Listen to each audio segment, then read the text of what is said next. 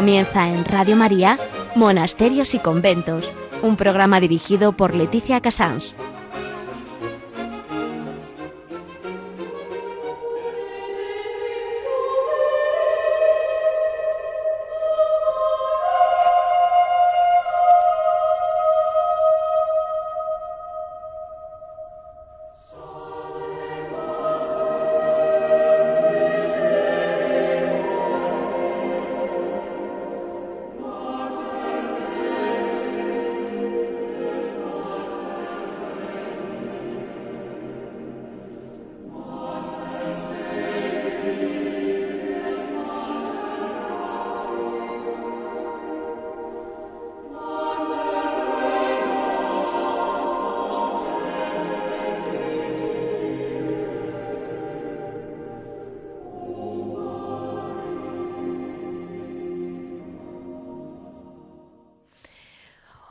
Vamos a dar paso a este nuevo programa para día 9 de septiembre. Mm, acabamos de pasar un empacho de patronas de toda España y eso no podemos pasarlo por alto.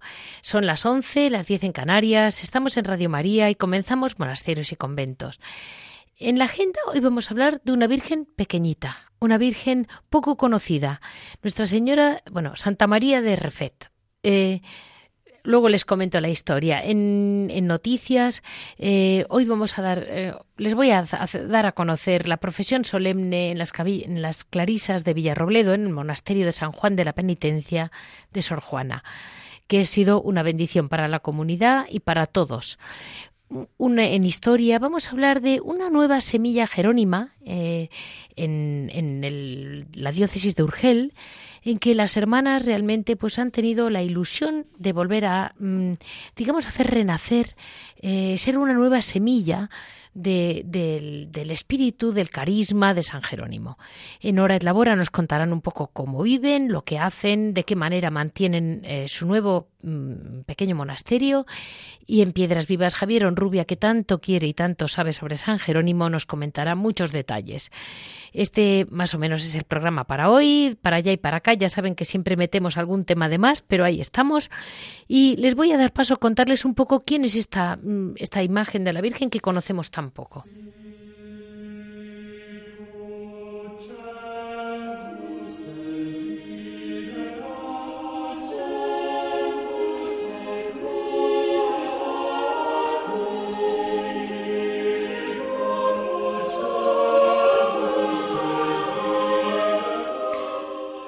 Ayer 8 de septiembre celebramos mm, la fiesta grande que es la Natividad de Nuestra Señora. La verdad es que yo había empezado por buscar a nuestra a María Niña, toda la devoción a María Niña y realmente me encontré en una multitud, en una multitud de, gente de pueblos de España que veneraban con verdadera pasión eh, a, Nuestra Señora. Pues miren, la Virgen de Nuria, de los Llanos, del Pino, de la Victoria, de la Encina, del Coro, de Covadonga, que se dice pronto. Mm, eh, ¿Qué quieren que le diga? Luego va el, el, el 12 de septiembre, viene otro, otro. Eh, realmente es como si en, en donde no caben las, las grandes festividades de la vida de Nuestra Señora, todas las han metido en su cumple en su natividad.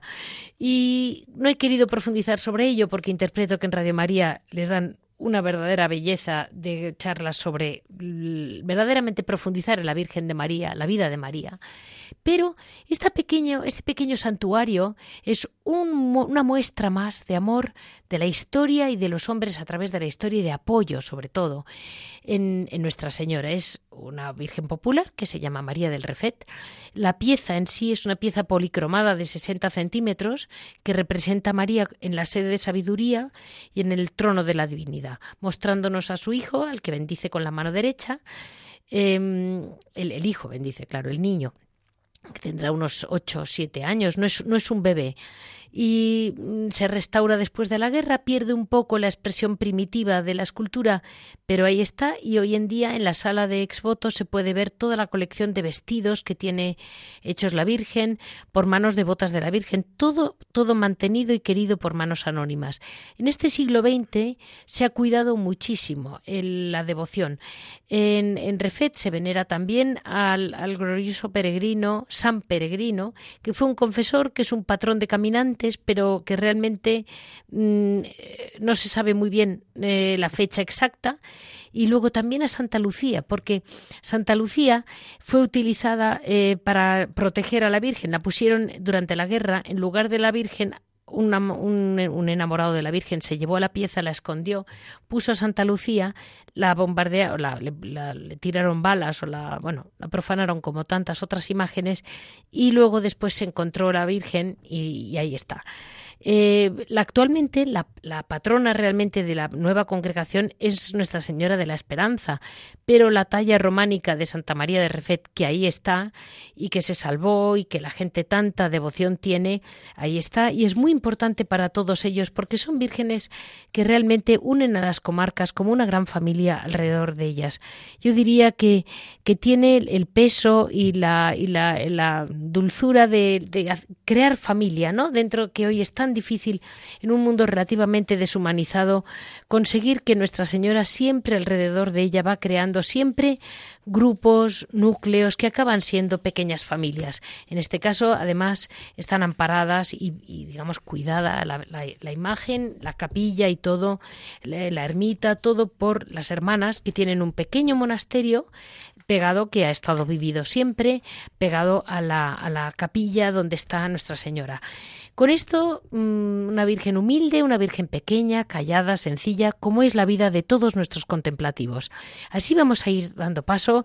Ahora vamos a romper moldes con una hermana que ha entrado, Clarisa, en la otra punta de España, en Albacete, y luego volvemos a Refet.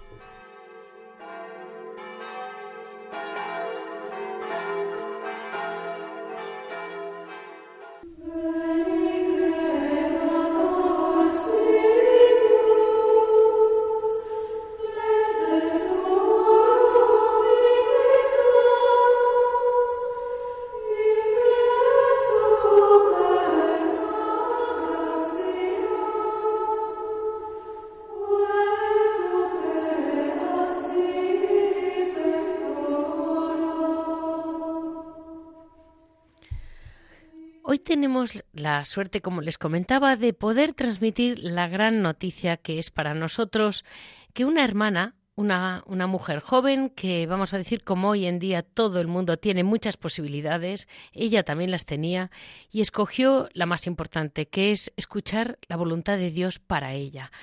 Eh, sin duda, todos creemos que ha acertado. Eh, hizo sus votos el día 25 de agosto. Eh, yo recibí de las hermanas las fotos. Era muy emocionante ver el monasterio de las Clarisas y ver esta mujer cómo ha sabido entender que a través de los pasos de Santa Clara, siguiendo los pasos de Santa Clara, era realmente el camino que Dios tenía pensado para ella. Pero lo mejor de todo es que podemos hablar con ella. Muy buenos días, Sor Juana. Muy buenos días, Leticia. Mire, eh, por lo que me comentaba la madre, usted es nacida en Guatemala y el Señor Dios se la llevó y le ido y se la ha llevado de la mano hasta llegar a ser Clarisa en Villarrobledo. Sí, así es. Eh, es curioso, ¿no, madre? Cómo mm, uno deja, deja a Dios trabajar y, y Dios te va llevando. Pues Dios de verdad cada día nos sorprende con la llamada que nos hace. Y madre, una cosa, ¿qué es lo que más le gusta de su vida como Clarisa? En realidad lo que más me gusta y lo que he encontrado en esta comunidad es la, es la fraternidad, las hermanas, que son un don para la vida, un don donde uno puede encontrar la confianza de compartir, la fraternidad, la unidad, como también nuestra vida de oración. La vida de oración a mí me ha impactado donde Dios llama, donde uno escucha su voz en el silencio. También de que, aunque vivimos en un monasterio aquí, como dicen muchos, encerrados, pero no estamos encerrados. No. Estamos en el mundo, pero sin el mundo, dice nuestra Madre Santa Clara. Que, vamos, es una vocación desde dentro hacia afuera, ¿no? Toda la razón. Y todo. Y, y cada día Dios nos sorprende. Dios nos sorprende, cada día es nuevo, no hay ningún día es igual.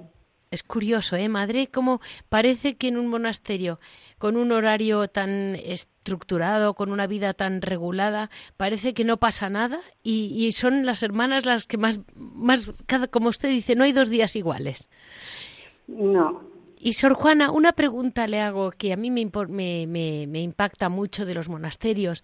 ¿Usted ha encontrado una sociedad anónima? ¿Usted ha encontrado una comunidad mm, general o ha encontrado una familia? yo lo puedo decir y expresar, expresar lo que siento. He encontrado, he encontrado una gran familia, como decía antes, donde yo de verdad he, sentido el apoyo de cada, de cada hermana. Somos, somos una gran familia, somos, formamos, somos diez hermanas de diferentes eh, países, culturas, de carácter, pero somos hermanas y entonces vivimos un ambiente también de felicidad, de armonía, de, compartir la convivencia que nosotros tenemos como hermanas, como familia.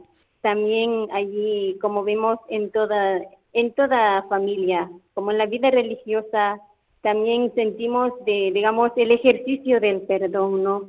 Sentirse eso, amado por Dios y sentir perdonado y también perdonar. Eso es tan importante. Como eso es algo que es muy importante para la familia como para la familia religiosa. Yo puedo decir que he encontrado una gran familia y no un grupo. Exacto. Y madre, sepa usted, Sor Juana, que luego estamos los amigos de la familia, que usted no sabía ni que estaba yo rezando por usted el día 25, pero ahí estábamos. Porque la gran familia que cuando, cuando sepamos los que se preocupan por nosotros, se quedará usted sorprendida, dirá, ahí está. Sí, somos una familia, como digo, nosotras aquí una familia, pero también sabemos que hay otras familias que hay detrás y nosotras, como digo, desde aquí nosotros rezamos por ellos. Como familia estamos en unidad en la oración hacia, hacia afuera. Y sabe, Sor Juana, hoy en día estamos, usted lo sabe muy bien, en un mundo en que es muy difícil entenderlas, es muy difícil entender a, a las hermanas jóvenes contemplativas, pero sabe que yo tengo una hija más joven que usted, que ahí está, Carmelita. Y yo le quería decir, ese, ese, mm, a cualquiera que se le diga, es que yo soy muy feliz abrazando la cruz del Señor y el privilegio de la pobreza que dijo Santa Clara. Dices, pero bueno, esta señora, con perdón, ¿qué le ha pasado? No está bien de la cabeza. Y sin embargo, cuando se habla con ustedes, pues son las que realmente tienen la alegría dentro. Y digo, bueno, pues ¿y cómo se lo explicamos a la gente, Sor Juana? Mire, para explicar la felicidad que uno tiene por dentro, lo que uno siente personalmente, siento que es un, una felicidad que viene de Dios, ¿no? Sí. Es algo que de verdad que se ha encontrado con el amor es feliz. Sí. Y yo puedo decir que he encontrado a Cristo y, y lo he elegido yo como esposo, ¿no? Como dice, Él me ha elegido, ahora yo lo he elegido como esposo y me he desposado con Él. Y esa es la felicidad que yo, que yo siento, que tengo por dentro. Y de verdad, como digo, la felicidad es un don. Todo ser humano está llamado a la felicidad. Sí. Pero claro, hay que descubrirlo, dónde está, en qué manera yo encuentro la felicidad. Pues mire, Sor Juana, yo quería desde Radio María, lo primero de todo, darle la enhorabuena. Decirle que además de su familia mm, de las Clarisas de Villarrobledo o el monasterio de San Juan de la Penitencia, nos tiene a todos, que tiene todo el apoyo y toda la acogida que, que necesite en cualquier momento, porque la vida será igual de difícil para todos, pero sepa usted que está muy amparada, muy querida y que tiene unas hermanas estupendas, que las quiero mucho. Pues muchas gracias, muchas gracias. Y desde Radio María, muchísima, bueno, todo nuestro corazón y enhorabuena. Muchas gracias, Leticia.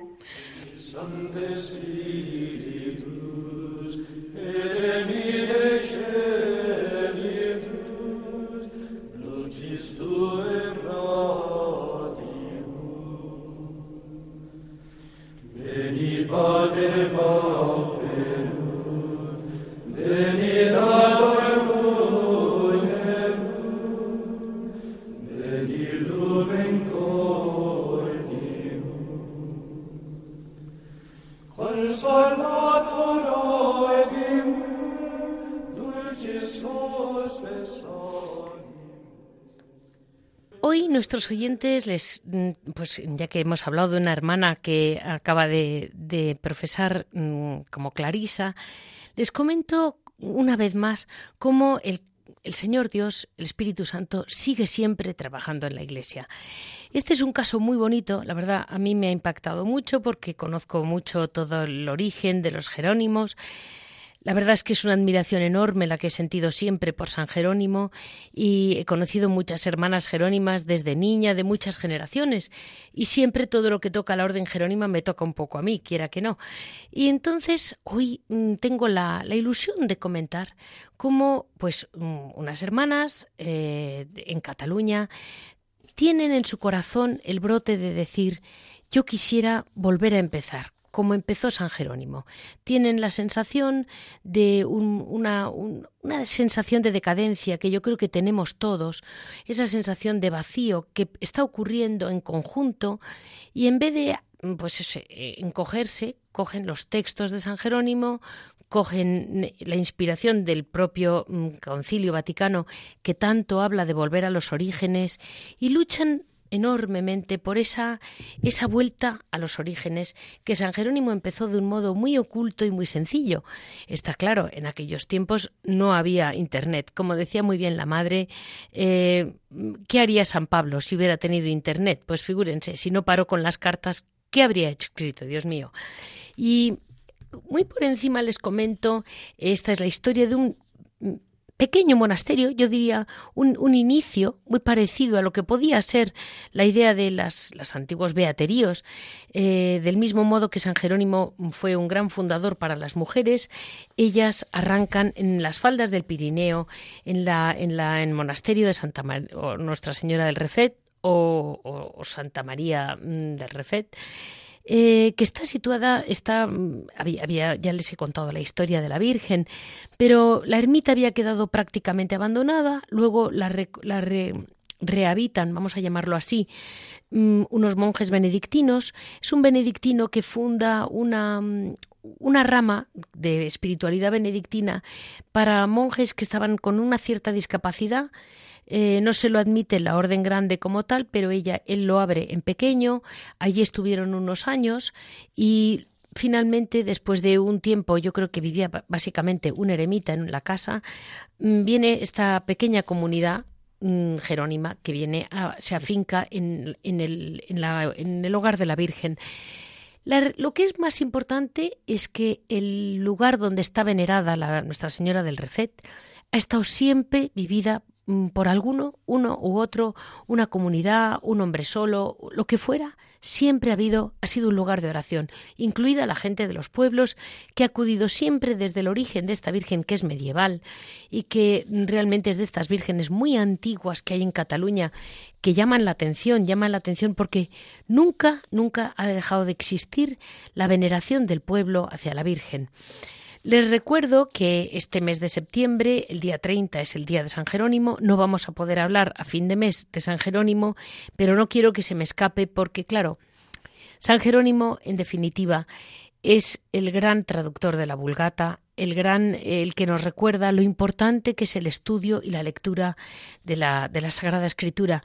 Y como creo que quizás hay una gran ignorancia, sobre todo hasta qué punto el amor a la Escritura es importante, que fue lo que él, porque él no fue solo un estudioso, un técnico, él fue un hombre que todo lo que leyó, todo lo que tradujo al latín, lo fue viviendo, hasta llegar al extremo de decir es absolutamente necesario estar enamorado de la palabra de Dios.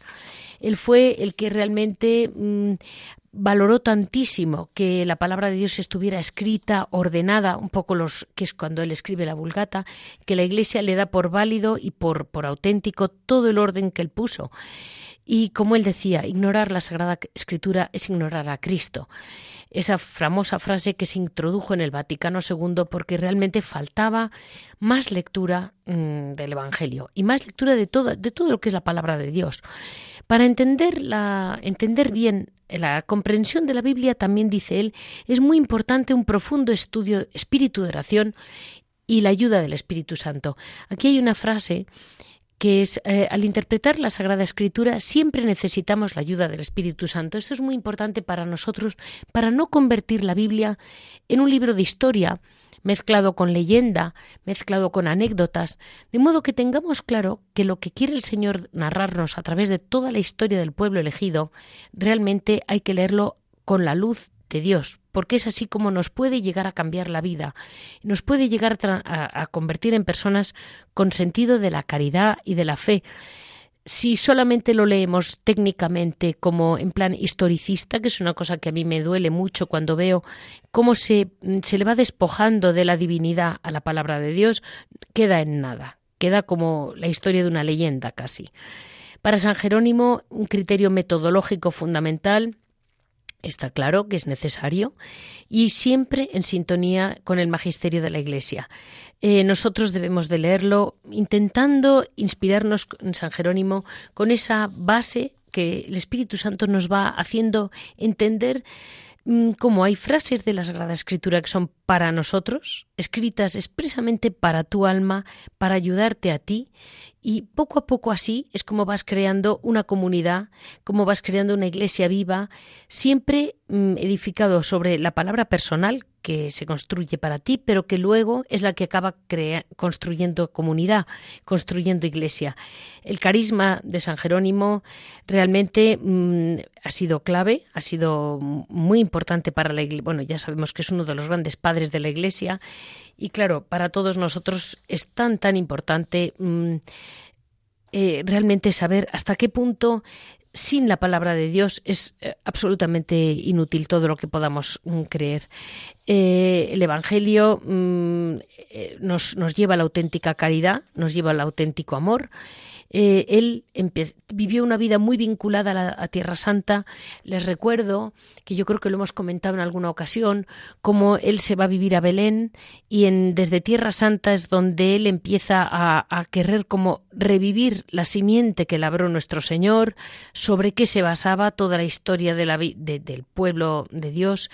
Y allí es donde se crea el primer beaterío de Jerónimas, de hermanas Jerónimas mujeres, que eran realmente unas estudiosas que se fueron reuniendo alrededor de él, siempre, no olvidemos, edificadas sobre la oración, sobre los salmos, sobre el silencio y el amor a Dios. De este modo, como me decía muy bien mm, la Madre Trinidad, que es la actual mm, priora de, este, de, esta, de esta simiente, de esta pequeña semilla de Jerónimas que hay en las faldas del Pirineo, en, en un lugar que puede parecerse a Belén, en el sentido de que es una tierra de pues una tierra en que necesitamos tantísima, es una tierra de peregrinación, es una tienda, es una tierra España hoy en día, es una tierra que estamos muy con muchísima necesidad de misión, es un conocemos muy poco, es como un, reconstruir eh, de hecho, a mí me llama la atención en, catalán la palabra refet quiere decir rehecho. Y yo creo que las hermanas están allí con su patrona, Nuestra Señora de la Esperanza, pero también en una especie de rehacer todo lo que mm, copiando, bueno, no, es que es su padre, con San Jerónimo mm, empezando, adelantando todo lo que realmente mm, es para, para Cataluña, lo que supone que nazcan brotes de oración para Cataluña y para todo Occidente, porque realmente nos lo falta, nos falta a nosotros y ellas son quienes mejor lo pueden seguir porque han vivido desde muy jovencitas el espíritu de San Jerónimo porque tienen una base muy sólida y pueden ellas perfectamente sacar adelante esa oración de la gente más humilde mm, que es la que hoy en día realmente va a salvar a la Iglesia y la que, la que necesitamos. Muy buenos días, Madre Trinidad. Buenos días, Leticia. Me, perdona por si me he enrollado demasiado, porque es usted la que realmente sabe mucho de lo que vamos a hablar. No, no, muy bien, ¿eh? Muy bien, Yo, la verdad. ¿Qué quiere que le diga? Para mí ha sido una ilusión enorme llegar a ustedes. Ahora ya de la mano de ustedes les digo a nuestros oyentes que yo pensando en que era el día 8 de septiembre, buscando patronas, aterricé en la Virgen de Nuria, yo tengo más de una amiga catalana, y mirando la diócesis de Urgel, aterricé en, nuestra, en Santa María del Refet. Y digo, madre mía, si son mis Jerónimas. Me hizo mucha ilusión, me hizo muchísima ilusión saber que había dado con ustedes de un modo, pues realmente mm, yo no, fui buscándolas allí y estaban ustedes allí. Eh, son los regalos que hace el Señor. Indudable.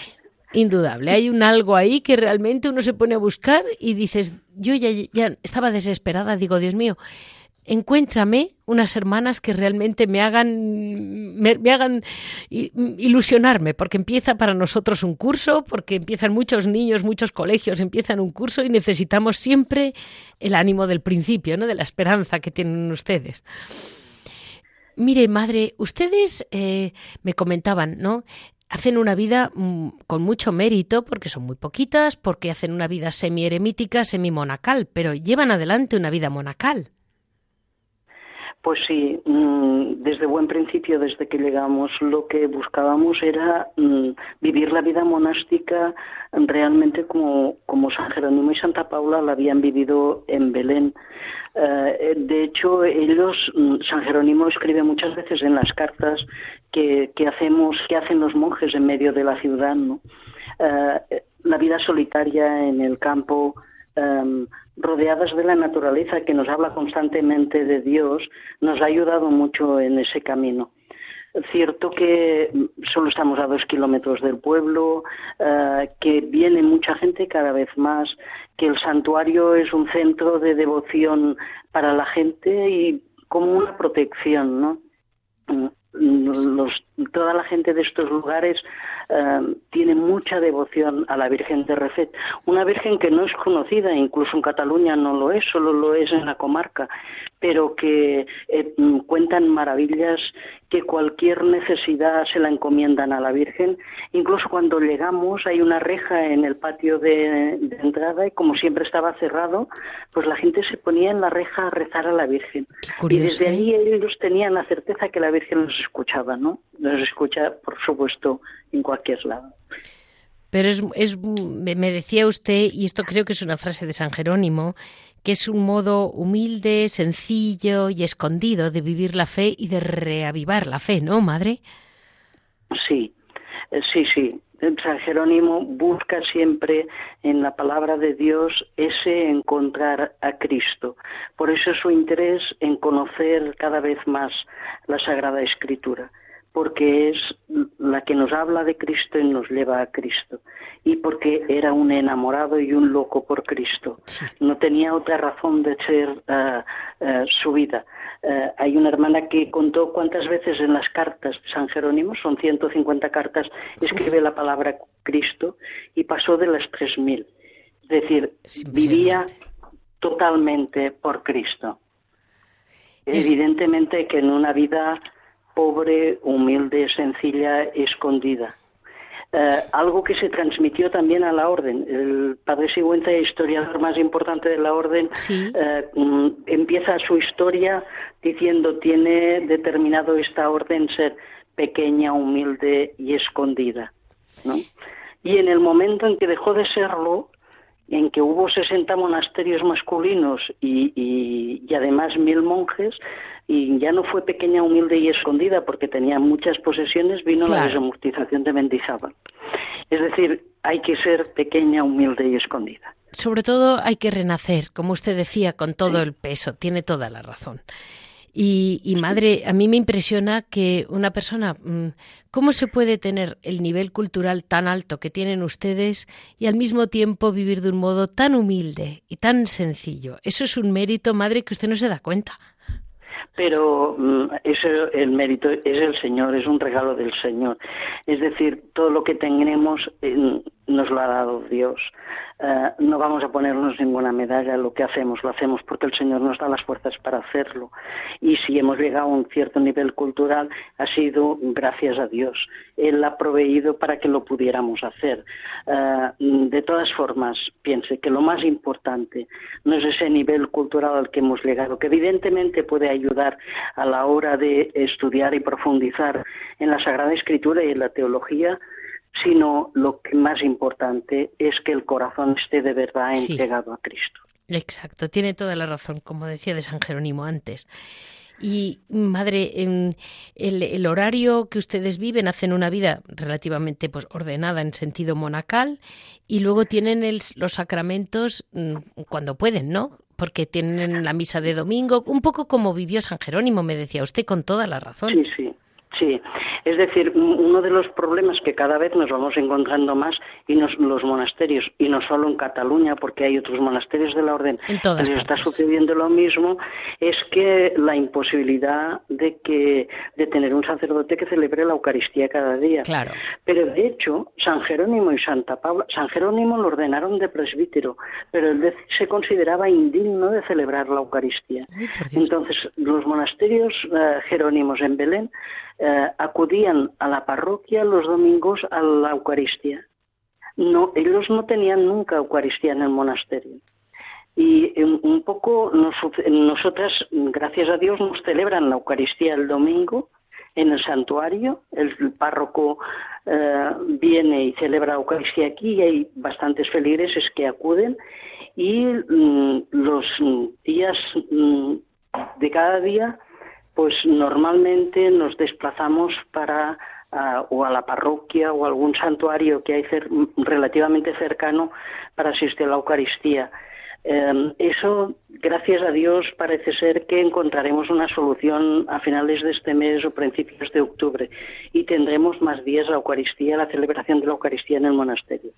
Pero mm, está gracias a la buena voluntad y el sacrificio de algunos de los sacerdotes que están cercanos. Y que va la gente también, ¿no? Que van, van, van a rezar a Nuestra Señora, ¿no? Es una devoción también muy unidos al, a la comarca, como decía, a la, a la fe popular de la gente.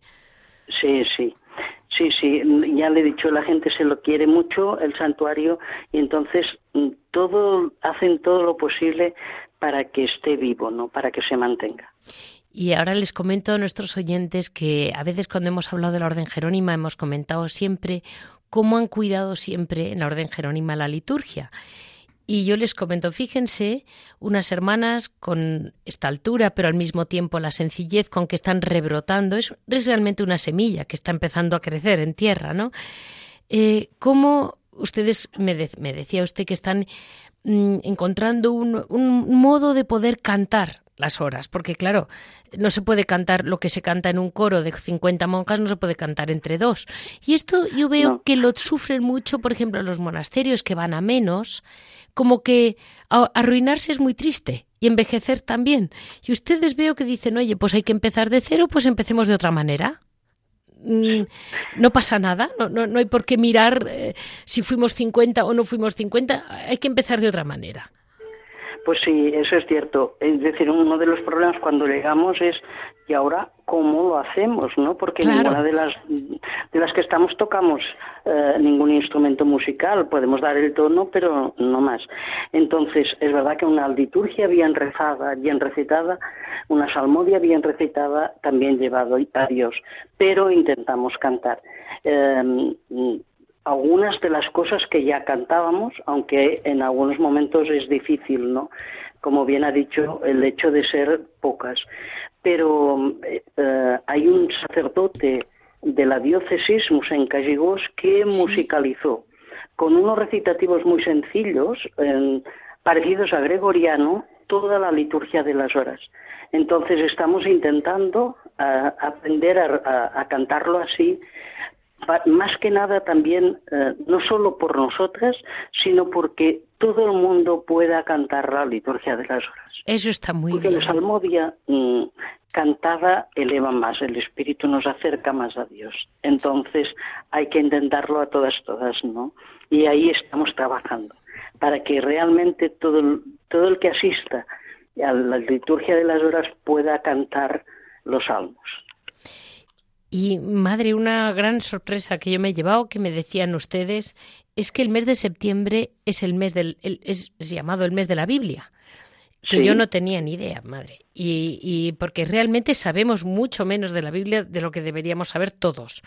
Y después de tantos años, yo la verdad sí sabía, por supuesto, que San Jerónimo fue el que tradujo la Vulgata. Me escribe usted muy bien que la Vulgata viene de la palabra vulgo, que significa pueblo común y corriente, que era un poco como hacer que la gente pudiera leerla, ¿no? Pero la verdad es que no sabemos más. Usted me cuenta por qué el mes de septiembre es el mes de la Biblia, porque ahí me he quedado. Pues el mes de septiembre fundamentalmente es el mes de la Biblia porque San Jerónimo, eh, se celebra San Jerónimo el día 30 de septiembre.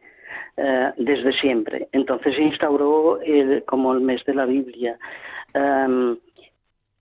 Em, hay los hermanos de la Iglesia Evangélica, creo que es, eh, consideran que también la primera edición impresa de su Biblia en castellano, en español, eh, fue en el mes de septiembre y por eso lo celebran. Pero para nosotros es fundamentalmente porque es San Jerónimo. Em, claro. Y ustedes, em, hermana, me decían que tienen como después de misa, si no me, o sea, están Voy a dar a los para que la gente lo entienda. Están las hermanas luchando mucho porque la gente conozca la Biblia a través de Instagram, a través de textos que mandan y luego grupos de que se pueden reunir por pocos que sean, da igual, después de la misa para estudiar un poco mm, temas de la Biblia, ¿no, madre? Sí, sí, mire, los domingos después de la Eucaristía eh, tenemos un patio y si no una sala, entonces nos reunimos unos cuantos, a veces somos más o menos, y hacemos el, lección divina de las lecturas de la Eucaristía del domingo. Eh, lo suyo sería hacerlo antes de la Eucaristía, ¿no? Sí. Pero mm, dadas la hora de la celebración, que son las seis de la tarde, y la situación, pues a todos nos va mejor hacerlo después. Entonces compartimos la Eucaristía, ahí compartimos las lecturas y un poco pues aquello que más nos ha llamado la atención. Empezamos invocando el Espíritu Santo. Eso que ha dicho usted en la introducción que era muy importante. No se puede hacer lección divina de verdad sin la invocación del Espíritu Santo para que nos ilumine y no sea nuestra interpretación, sino realmente lo que Dios está hablando a través de aquella palabra. Y a, menudo mm, leemos antes algún texto que nos ilumine sobre el sentido de aquella palabra, para no ser mm, algo como yo me lo guiso y yo me lo como, es decir... Claro, es que eso es muy preocupante, ¿eh, madre? Muy. ¿Eh? Y después, por el hecho de ser el mes de la Biblia, eh, entonces en las redes, eh, en Instagram, preguntamos qué les interesaba o qué libros creían que podíamos trabajar un poco en las redes. Entonces la mayoría dijo que mm, podíamos trabajar los salmos, era uno de los libros que podíamos trabajar, y el otro la oración de Jesús. Y entonces, eh, bueno, pues intentamos, si no a diario, casi a diario, algún día quizá no podemos ir colocando, colgando en, Instagram eh, reflexiones de Papa mm, Benedicto XVI sobre los salmos o sobre la oración de Jesús. Pues aquí les digo yo a nuestros oyentes que tengan Instagram que la entrada es Santa María de Refet. Es así, ¿verdad? Sí, sí. Porque entrando así. A lo largo del año mm, hemos intentado hacer retiros y normalmente por Adviento y Cuaresma también, o sea, los tiempos litúrgicos fuertes, también hacemos algún retiro y sobre todo mm, basado en la Sagrada Escritura. Bueno, pues mire, madre, yo qué quiere que le diga, me emociona, me parece tan emocionante y tan genial que que realmente hayan querido hacer, pues en definitiva es un lo recalca mucho el concilio y yo creo que es que hay que tener mucho valor para hacerlo, que es un rebrotar y un reempezar. De modo que yo lo que les he notado a, la madre Pilar y a usted es una alegría, una alegría que normalmente cuando los, se vive en grandes monasterios y se va a menos, se tiene una edad, bueno, pues es difícil no tener, eh, mm, a ver, eh, conservar la esperanza, la ilusión. Yo creo que cuando es verdad que probablemente estemos en unos tiempos en que el Señor diga, mira, eh, no, te, no te angusties por estar en un árbol viejo, mm, coge una simiente y empieza otra vez. Hay una cosa que hay que tener muy clara. La obra es la obra de Dios, no es nuestra. Totalmente. Nosotras solo tenemos que poner la mano en el arado. Él ya hará lo que tenga que hacer. Perfecto. Pues muchísimas gracias y ahora vamos a hablar dentro de un momento de, de su hora et labora, del hora et labora que tienen ustedes en, nuestra, en Santa María del Refet.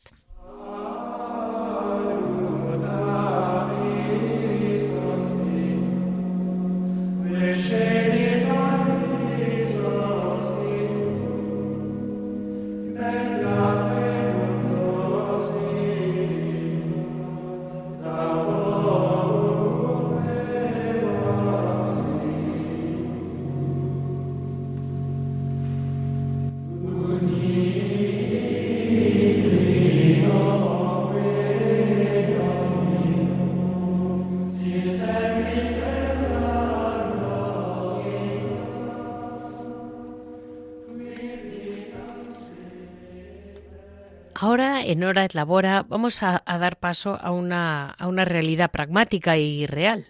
Eh, de algo hay que vivir. Eh, las hermanas no las mantienen los ángeles, aunque estén en un sitio muy angelical y muy bendecido por la Virgen María, pero indudablemente ellas eh, colaboran como, como, buenas, como buenas religiosas. tienen una pequeña hospedería. Digo pequeña porque verdaderamente es chiquitita, son por lo que leo unas pocas habitaciones individuales, pero pero pueden ir cuando quieran, están en el campo, están en las faldas del Pirineo, que debe ser un sitio precioso, y que se puede rezar también el Vía Crucis, se puede pasear por donde se quiera, porque el campo debe ser muy bonito. Y, madre, ustedes esta, esta hospedería, mm, a la gente que va puede compartir con ustedes, ¿verdad? Participar de la liturgia y todo esto. Sí, sí. Mm, las horas mm, litúrgicas de rezo las tenemos para que todos los, a unas horas para que todos los fieles puedan asistir. Y todos los huéspedes que estén en la hospedería también, si quieren. En eso les respetamos con libertad. El hecho de tener hospedería realmente es muy Jerónimo. Eh, San Jerónimo y Santa Paula mm, hicieron un monasterio masculino y el femenino y luego un monasterio para los huéspedes, porque decía San Jerónimo no fuera que volvieran María y José y no encontraran hospedaje en Belén. Vale. O sea que es muy Jerónimo. Entonces, no es solo económicamente la hospedería, sino el hecho de que la gente pueda encontrarse a sí misma un silencio, una paz y volver a Dios. Sí, sobre todo eso. Eso es lo más importante. la idea de la hospedería es abrirles a un encuentro con Dios.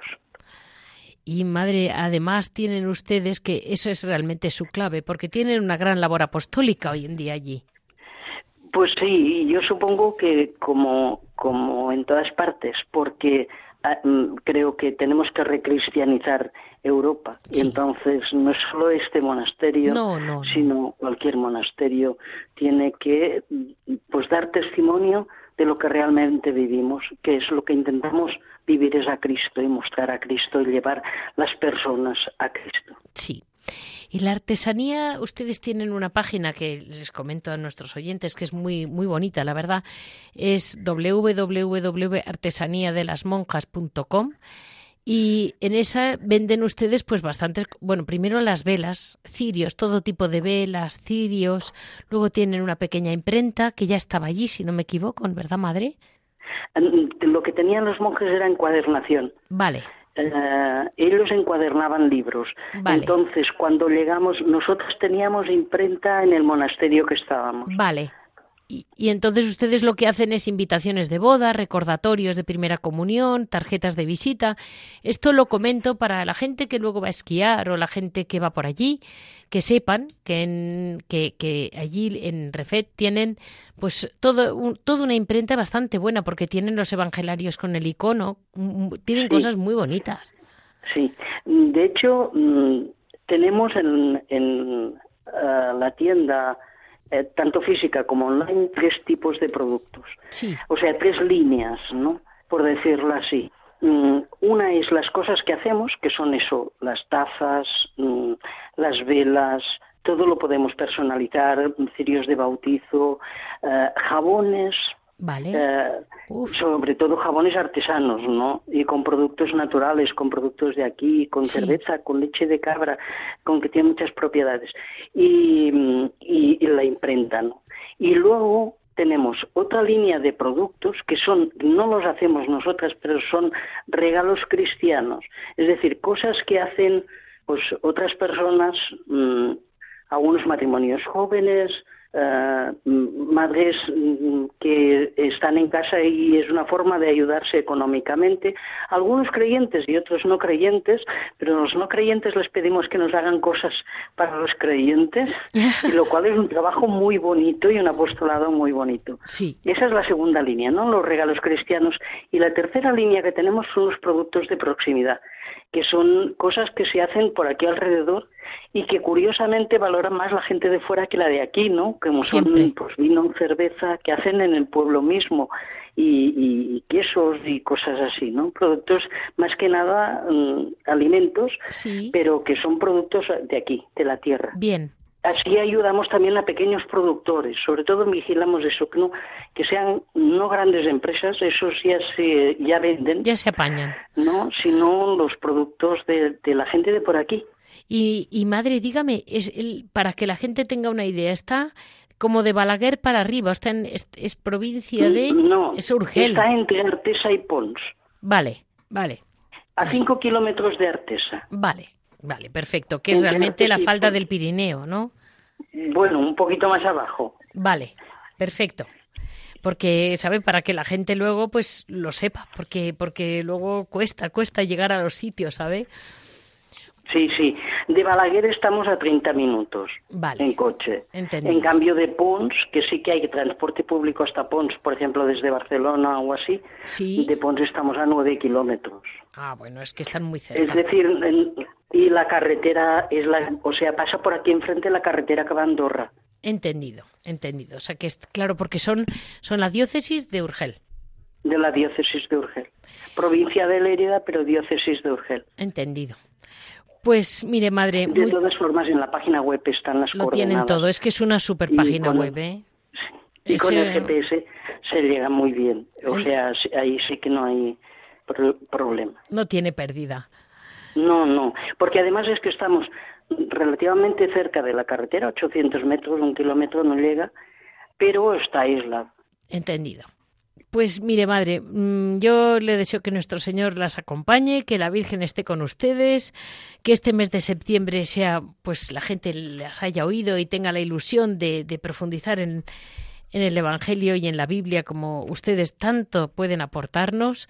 Y, y muchísimas gracias por estar con nosotros hoy en Radio María. Gracias a ustedes, de verdad, Leticia. Muchísimas gracias. Todo lo que podamos ayudarles, mm, aquí estamos. Siempre habrá alguien deseando ayudar a una Jerónima. Recen para que seamos fieles y hagamos la voluntad de Dios en nuestra vida. Perfecto. Y nosotros rezamos por todas las intenciones que nos encomienden, por WhatsApp, por correo electrónico, por teléfono, como quieran. Perfecto, perfecto. Y para eso estamos. Que están muy, tienen unas, un, control de las, de las redes impresionante las dos. Gracias a usted, Leticia.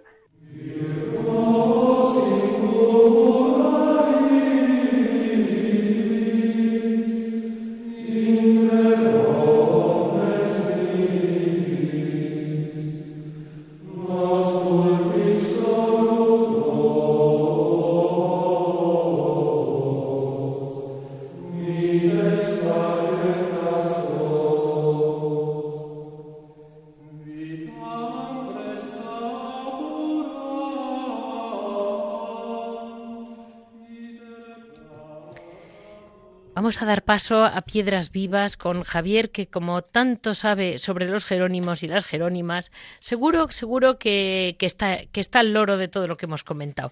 Muy buenos días, Javier. Buenos días, Leticia, ¿qué tal? Qué ilusión oírte, que hacía tiempo realmente que no estábamos juntos. Bueno, sí, un poquito de tiempo, pero que es mucho, la verdad. A mí la verdad es que sí. Sí. Mira, eh, no sé si lo has podido oír o... Bueno, estábamos hablando con las hermanas Jerónimas de Refet, de, Nuestra Señora de Refet. Y tú me habías mandado también un tema de San Jerónimo y digo, pues vamos, vamos a ello, vamos a profundizar en el asunto. Sí, bueno, es que resulta que eh, se cumple el, el 16 centenario de la muerte de San Jerónimo, o sea, 1600 años.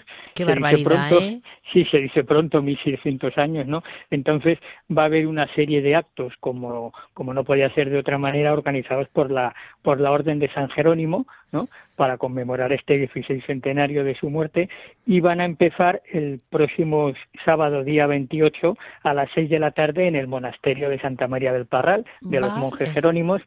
Entonces, pues bueno, va a haber una, va a haber una, una charla, eh, conferencia sobre la vida y la obra de San Jerónimo, luego va a haber el rezo de vísperas solemnes y luego una visita a una exposición iconográfica de San Jerónimo que va a estar instalada en el monasterio del Parral, que va a poder visitarse eh, todos los sábados a las cinco y media de la tarde. Entonces, pues bueno, pues va a ser una ocasión única de poder ver imágenes, de pintura, escultura, orfebrería, o sea, todo lo relacionado con Santo Domingo, de, perdón, de, San Jerónimo, que parece, parece ser que San Jerónimo es uno de los santos de la Iglesia Católica más reproducidos. De los ¿eh? que más imágenes, sí, sí, sobre todo en Centro Europa eh, hay, se está haciendo un catálogo de imágenes y en Centro Europa pues hay muchísimas imágenes de, del bueno de, de San Jerónimo. ¿no? Entonces yo creo que es una buena ocasión, primero para dar a conocer a San Jerónimo, que es un santo que nos parece muy lejano, y es lejano, ¿no? Pero bueno, él tiene la frase aquella tan tan actual, siempre tan viva de ignorar las escrituras, es ignorar a Cristo, ¿no? Sí. No olvidemos que él es el traductor de la Biblia conocida como la Vulgata. es, es, un, es un santo muy, muy muy bien la bruma, pero con una tremenda actualidad. Cuando quitamos un poquito la hojarasca que lo envuelve, nos damos cuenta y decimos, hombre, pues esto, el cómo potenciaba la lectura de la Biblia, ahora que tanto se divulga la lectio divina, la lectura orante de la palabra, ¿no? Pues qué curioso que hace 1600 años San Jerónimo fue el gran impulsor, ¿no? yo creo que un poco rescatar, volver a las fuentes, volver a los orígenes de la orden, pues en primer lugar es conocer a San Jerónimo. Eh, la, la Biblioteca de Autores Cristianos tiene editado los dos tomos con sus cartas, que son preciosos, ¿no? A mí me conmueven mucho las cartas que tiene cuando muere alguna persona conocida o alguna de las mujeres que estaban en torno a él, Santa Paula, Santa Eustoquia, ¿no? Cuando muere, ¿no? La, qué sensibilidad, qué, qué, qué, qué, qué dolor manifiesta, ¿no? Cuando muere alguna de estas personas conocidas suyas, ¿no? A las que tanto quiere. Y entonces, pues bueno, yo recomiendo la lectura, sería para este año, que va a durar de septiembre del, de este del 2019 a septiembre del 2020, va a durar el año todas las celebraciones, porque se van a hacer en el Parral, pero con todos los monasterios de monjas jerónimas también, ¿no? Pues el conocer, conocer a San Jerónimo primero, acercarse a, a, su vida y a su obra, sobre todo a las cartas, ¿no? Tiene otro tomo precioso que son comentarios a los salmos. Un personaje realmente, realmente interesante, escribió, escribió muchísimo, yo no sé, siempre pienso estos santos que escribieron tanto San Francisco de Sales, por ejemplo, de dónde sacarían tiempo, ¿no? Y con los medios, yo pienso con los medios que hay ahora, vamos, estarían escribiendo constantemente, lo hacían en aquella época, pues ahora lo harían en redes sociales, serían activísimos, ¿no? Y estarían mandando WhatsApp con mensajes, con cosas, ¿no? Entonces, pues bueno, que yo creo que queda, quedarnos con esto, que el día 28 se inaugura, se inaugura el año dedicado a San Jerónimo, el monasterio de Santa María del Parral, que va a haber una exposición, y luego en aquellos monasterios, en sitios donde hay monasterios de monjas jerónimas, pues también van a hacer sus actividades y eso. Pues sabes, Javier, hoy, hoy tu, tu, parte del programa que se llama Piedras Vivas, hoy hemos estado un poco en ese caso, ¿sabes? Eh, lo que es que una jerónima siempre es una piedra viva, esté donde esté. Efectivamente, y sobre todo el espíritu, el espíritu de San Jerónimo, ¿no? Pues que bueno, florece poquito a poco con el tema de las fraternidades jerónimas, los laicos jerónimos, con nuevas experiencias de vida religiosa, ¿no? De, de monjas, o sea, es una, sigue muy, sigue muy vivo, ¿no? Entonces, yo creo, y es una de las cosas que, que he oído que, que, que decían las hermanas con las que has hablado anteriormente, que hay que volver a los orígenes, a la fuente, ¿no? Hay siempre está, tú ya sabes que cuando el agua sale de, de la fuente va pura, cristalina, pero luego con el paso de, del tiempo pues va un poquito cegando, ¿no? Entonces hay que volver a esa, a esa fuente, ¿no? Y así no nos vamos a equivocar nunca, ¿no? Porque no olvidemos que el carisma de los fundadores viene, viene del Espíritu Santo que les ilumina, entonces pues bueno, si volvemos a los orígenes no nos vamos a equivocar. Si tratamos de hacer otra cosa distinta es cuando nos vamos a equivocar. Pero si vamos a los orígenes nunca, ¿no? Entonces yo creo que es una buena ocasión este año dedicado a San Jerónimo para para conocer a un, a un gran santo, aunque muchas veces nos resulta antipático por las imágenes que hay de él, ¿no? Siempre dándose con una piedra en el pecho.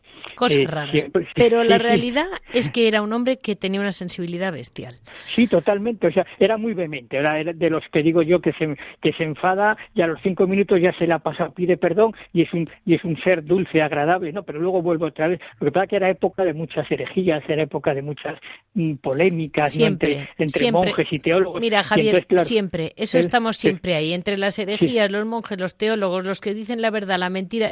Esa es la vida. Esa es la vida humana de la Iglesia.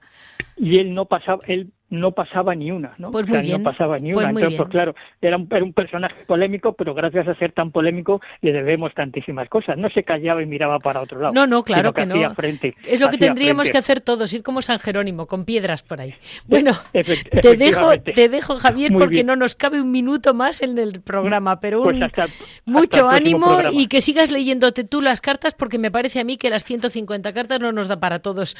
nos lo veo muy claro. Pues, tenemos un año para leerlo. Yo creo que en un año sí nos da tiempo. Venga, Leticia, muchas gracias. Un saludo. Buenos días. Adiós, adiós. Terminamos hoy nuestro programa, como ven, muy especializado en, este renacer del espíritu Jerónimo y también no olvidemos en la hermana, en Sor Juana, que como Clarisa ha encontrado perfectamente el camino que Dios quería para ella y Dios se lo agradecerá y la premiará y le dará el ciento por uno porque realmente el que sabe seguir la voluntad de Dios al final siempre encuentra buen camino. Este ha sido el programa de hoy, 9 de septiembre, ayer, día de nuestras tantísimas patronas de España. Y ya saben que para cualquier comentario, cualquier duda, me pueden escribir en monasterios y conventos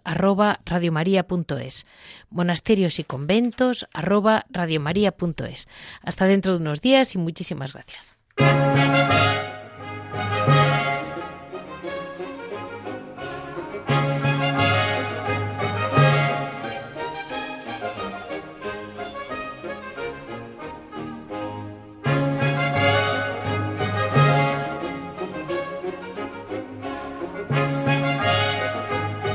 Han escuchado Monasterios y Conventos, un programa dirigido por Leticia Casans.